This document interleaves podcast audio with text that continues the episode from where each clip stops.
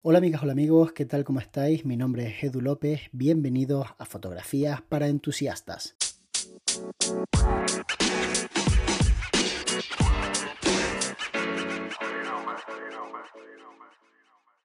Hola, ¿qué tal Edu? Espero que estés bien. Quería hacerte una consulta sobre tema de boda y contratos, porque con la pandemia que nos asola eh, se están posponiendo y se están anulando muchas eh, fechas en las bodas y está siendo complicado eh, ese tema para muchos de nosotros. Hay gente que ha pospuesto la fecha ya en tres ocasiones y no sabemos bien cómo, cómo actuar sobre este tema, dado que las circunstancias son extremadamente complicadas. Muchas gracias, saludos. Muchísimas gracias por mandarme esta consulta. La verdad es que creo que es una patata caliente hablar de este tema porque no solamente nos afecta a nosotros como fotógrafos, sino también a nuestras parejas, a las parejas que realmente nos eligen para que les hagamos el reportaje de bodas y la verdad que yo que soy bastante justo en el sentido de que intento buscar lo mejor para todas las partes, creo que no hay una respuesta correcta que nos beneficie a todos por igual.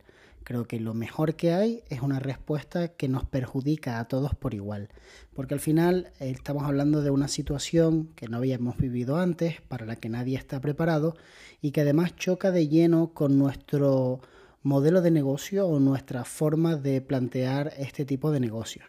Para los que no estéis muy familiarizados con el mundo de las bodas, en nuestro sector es muy común contratar los servicios con mucho tiempo de antelación. Tened en cuenta que las parejas normalmente preparan su boda en torno a un año, un año y medio antes de lo que sería el gran día.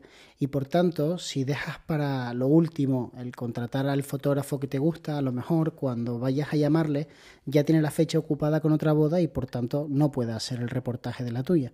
Con lo cual, lo habitual es que las parejas que se en 2020 nos hubieran contratado en 2019. Esto quiere decir que nosotros desde 2019 estamos cogiendo un día de nuestra agenda y bloqueándolo pase lo que pase para cualquier otro tipo de proyecto, tanto profesional como personal. Y puede parecer una tontería, pero creo que el kit de la cuestión está en lo importante y lo relevante que es para la vida de una persona bloquear una fecha y tener que vivir en base al compromiso que has adquirido para ese día desarrollar ese trabajo.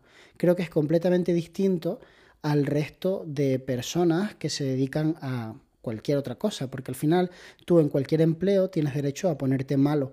En el sector de las bodas, cuando te dedicas a la fotografía, ese derecho no está tan claro, sobre todo porque tened en cuenta que si yo no voy a la boda, cualquier sustituto que yo mande nunca jamás hará exactamente las mismas fotografías que iba a ser yo. Para los novios nunca será una gran idea, al contrario, será una gran desgracia y por tanto tengo que vivir a expensas de que obviamente yo me puedo poner malo, pero tengo que intentar que las probabilidades de que eso ocurra sean mínimas. Y eso hace que yo le dé mucho valor al hecho de reservarte una fecha. Además, obviamente no puedo coger vacaciones, ni tampoco puedo planificar nada cerca de esa fecha que pueda, pues de alguna manera, comprometer mi asistencia al evento, como por ejemplo irme de viaje a Madrid la semana en la que tengo una boda y volverme el día anterior por la tarde-noche. Porque si ocurriera cualquier tipo de cosa, como por ejemplo que el avión se retrasara o que hubiera una huelga de controladores aéreos y yo no pudiera volver, estaría incumpliendo un contrato. Dicho esto, y creo que era un buen contexto para que entendáis lo importante que es para nosotros y el compromiso que adquirimos a la hora de reservar una fecha, el hecho de que una pareja que se casaba en 2020 y que nos contrató en 2019, por lo que ya llevamos un año guardándole la fecha, la cambiara para 2021, bueno, pues era bastante duro de asimilar, pero en la situación en que nos cambiaron la fecha, era más duro todavía que nos cancelaran la boda y entráramos en una disputa de si debíamos devolverle el importe que se le había cobrado como adelanto de si debían ellos pagarnos el resto del trabajo, aunque no lo hubiéramos realizado, por el hecho de que ya no podíamos coger una boda en ese día y por tanto nos veíamos perjudicados, o si debíamos dejarlo un poco en tablas y que nosotros nos quedáramos con el adelanto y ellos perdieran ese dinero, pero tampoco nosotros ganáramos el resto del dinero que podíamos haber ganado. Esas eran como un poco las tres situaciones que se daban para rescindir el contrato. ¿Qué ocurre? Que, claro, nosotros en nuestros contratos nunca tuvimos en cuenta una pandemia mundial y un estado de alarma nacional que nos impidiera realizar nuestro trabajo. Entendíamos que nos podíamos poner malos, entendíamos que podíamos tener un accidente, incluso entendíamos que en un momento dado, pues podían los novios cancelar de forma unilateral la boda, ¿no? Entonces teníamos bien redactados esos supuestos dentro de nuestros contratos, pero nadie prácticamente tenía en su contrato pandemia mundial, estado de alarma ni nada parecido. Lo más que teníamos era una cláusula que hablaba de fuerza mayor, pero los abogados, al menos los míos, me dijeron que esa cláusula no estaba tan claro que me eximiera de la responsabilidad de devolverles el dinero en caso de que ellos no pudieran casarse por estar en un estado de alarma. Una situación completamente distinta sería el hecho de que ellos no quieran casarse, pudiendo casarse. Por ejemplo, actualmente tú puedes hacer una boda, solo que con unas medidas que no son exactamente pues las que cualquier pareja se imaginaba cuando empezó a plantearse pues dar el paso y casarse. Y eso es realmente el verdadero conflicto, que las parejas no quieren casarse en estas circunstancias. Y aquí es donde yo, pues obviamente que entiendo a las personas, respeto a las personas y le valoro mucho a las personas su opinión, pues digo, pues ¿qué quieres que te diga? Es que les entiendo perfectamente. Es que yo no sé si yo me casaría con esta situación, porque eso de ir todo el mundo con mascarillas, no poder bailar, no tener barra libre, todo el mundo quieto en sus mesas, pues a lo mejor no quiero casarme en estas circunstancias y por eso prefiero cambiar la boda. Entonces, cuando hablamos de cambiar las bodas, no es un capricho, no es que la gente esté en plan, vaya, pues realmente no me apetece casarme todavía porque no puedo invitar a 500 personas. No es así, es simplemente que ellos se iban a casar porque se habían hecho una idea de lo que era casarse y la molestia que generaba la inversión económica era menor que el beneficio social de casarse y el personal, porque al final iba a ser un evento muy divertido, lo iban a pasar en grande, iba a ser todo muy idílico. ¿Qué ocurre ahora? Que a lo mejor ya no hay tanta distancia entre la molestia que les causa pues invertir tantísimo dinero y lo que van a obtener. Y al no haber tanta distancia, al no ser tan positiva la, la operación matemática, pues obviamente se plantean que a lo mejor no es el mejor momento.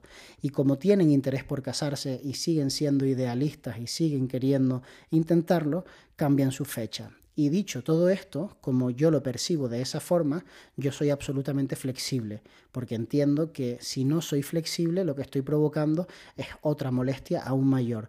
Y realmente, en el caso de que ellos me sigan cambiando la fecha, Nada me dice que esas fechas que ellos me están ocupando la vayan a ocupar otras parejas. Eso es una suposición. Y yo no puedo vivir pensando en suposiciones, yo vivo pensando en hechos. Y el hecho es que a día de hoy yo tengo esa fecha libre, esta gente ha confiado en mí para que le haga la boda y si me piden que les cambie la fecha y les ocupe una fecha de 2022, yo voy a hacerlo. Ahora bien, creo que también sería interesante plantear el debate o ponerlo encima de la mesa con determinadas parejas de si sigue siendo justo que las tarifas que yo te di en el año 2019 sean las que estemos aplicando en el año 2022 o si debería haber una compensación económica porque sencillamente el nivel de vida sigue subiendo y la cosa pues obviamente cada vez es más cara y además yo he seguido aguantando todo el chaparrón durante varios años hasta poder hacerte el reportaje de tu boda. Y ahí es donde yo creo que la pareja tiene que ser un poco flexible y entender que cuando llegue el momento, a lo mejor tiene un pequeño sobrecoste o a lo mejor, pues si van a ir dos fotógrafos, al final voy a ir uno o algo que haga entender a la pareja que, bueno, tú has puesto todo lo que podías de tu parte, ellos tienen que poner también de la suya. Pero sinceramente, creo que la mayor parte de las parejas no van a tener ningún tipo de problema en compensar a los fotógrafos de alguna forma, ¿no? En entender que, oye, se ha enrollado mucho conmigo y la verdad es que han pasado varios años, pues a lo mejor le voy a contratar un álbum o, o no. Pero bueno, en cualquier caso creo que podría debatirse. A nivel personal, yo he hecho un contrato nuevo, he hecho una inversión económica para hacer un contrato completamente nuevo, en donde Quede de manifiesto pues todos los supuestos que os he comentado ahora mismo, en donde se ve pues el tema de qué ocurre si estamos en estado de alarma, cuándo se devuelve el dinero, cuándo no, y entonces se le pasa a las parejas y son las parejas las que se lo leen y si quieren llegar a un acuerdo lo firman y si no están de acuerdo pues se negocia o se valora. Pero a día de hoy la verdad es que yo tengo un montón de parejas que son abogados y abogadas y no suelo tener ningún tipo de problema. La gente es bastante comprensible con los supuestos cuando tú has redactado el contrato, no para blindarte y para que no quede ningún tipo de resquicio en donde tú salgas perdiendo, sino para llegar a un trato justo y decirle a la pareja, ¿sabes qué? Si vas a cambiar la fecha de tu boda, yo tengo que poder tomar una decisión de devolverte la mitad del porcentaje que tú me hayas dado y que todo quede en paz y tú buscas otro fotógrafo porque a lo mejor a mí no me apetece hacer esa boda ese día o porque sencillamente yo ya tengo otra boda y por tanto no te voy a devolver el importe completo porque ya he tenido pérdidas, te voy a devolver la mitad. Pues eso, por ejemplo, podría ser un buen trato. Otro trato podría ser que en caso de que yo tenga la fecha libre y tú quieras cambiar la fecha de tu boda a ese día, el incremento sea del 10% sobre el total en el último pago, por ejemplo. Y entonces la pareja pues acepte que cada cambio de fecha conlleva un incremento del 10, del 15 o del 20%. Y otra posibilidad sería sencillamente que les hiciera saber que en caso de que tú estés ocupado, valorarás la posibilidad de mandar a otra persona y que esa persona pues tiene que hacer el reportaje como lo ibas a hacer tú, pero los novios no tienen derecho a pedir que les devuelvas el dinero porque tú le estás intentando dar una solución de buena fe y ellos han tomado una decisión en un momento en el que a lo mejor tú ya tenías la fecha cogida o sencillamente por la razón que sea tú la quieres dejar libre. No todas las veces se quiere dejar libre una fecha para intentar ganar más dinero, no es avaricia. Hay veces que uno se plantea su vida de una forma y a lo mejor tenía planteado que en 2022 iba a ser padre y tenía unos ahorros y no quería trabajar cada fin de semana. O a lo mejor tiene a su pareja embarazada y en ese mes y medio, esos dos meses, va a dar a luz y vas a tener un chiquillo y te apetece estar en tu casa. Entonces no siempre el hecho de dejar unas fechas libres tiene que ver con ser más avaricioso y querer ganar todavía más dinero. A veces simplemente es que no encaja en tu modelo de vida y da la sensación de que quienes somos freelance tenemos que aceptar todo lo que venga del otro lado porque el cliente siempre tiene la razón. Y yo tampoco lo veo así. Yo simplemente creo que el cliente es una de las dos partes que llegan a un acuerdo y que nosotros tenemos que intentar que el acuerdo nos beneficie a las dos partes, aprender a negociar, porque en eso se basa todo. Y creo que cuando un cliente te escucha con coherencia y explicándole tus argumentos de una forma sencilla, en donde se puede ver que lo que tú buscas o lo que a ti te mueve no es fastidiarle ni blindarte, sino llegar a un acuerdo que sea justo para las dos partes, sinceramente en el mundo de las bodas no suele haber problema. Siempre hay algún loco, ¿eh? Ojo, lo dejo claro también aquí, todos nos hemos cruzado con algún loquito alguna loquita que pues ahí sigue luchando y te pone como un zapato en redes sociales, pero sabéis que cuando todo el mundo sabe que tú vas de buen rollo, y esa persona te está poniendo como un zapato y tú has hecho un montón de trabajo, al final se está quedando en evidencia. O sea, no es a ti a quien va realmente a afectar esas críticas. Y le tenemos mucho miedo a la opinión de personas que realmente, mm, no sé, es simplemente una opinión negativa eh, contra muchísimas opiniones positivas, yo creo que no debemos tenerle tanto miedo porque siempre podremos dar nuestra versión de los hechos y si nosotros vamos de buen rollo, sinceramente creo que la gente lo va a entender y no nos va a afectar negativamente. Espero que te haya molado eh, mi manera de ver todo esto que nos ha ido afectando durante ya bastante tiempo. De hecho, ahora se cumple un año desde que empezamos a quedarnos en casa, en el confinamiento.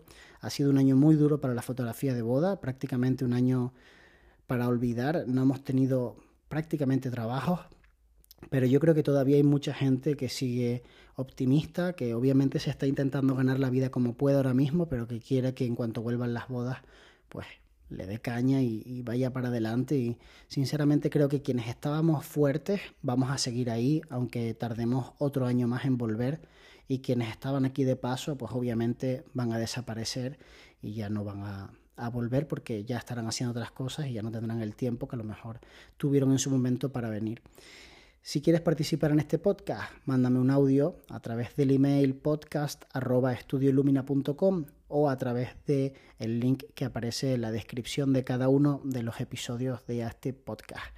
Nos vemos muy pronto. De hecho, nos vemos mañana.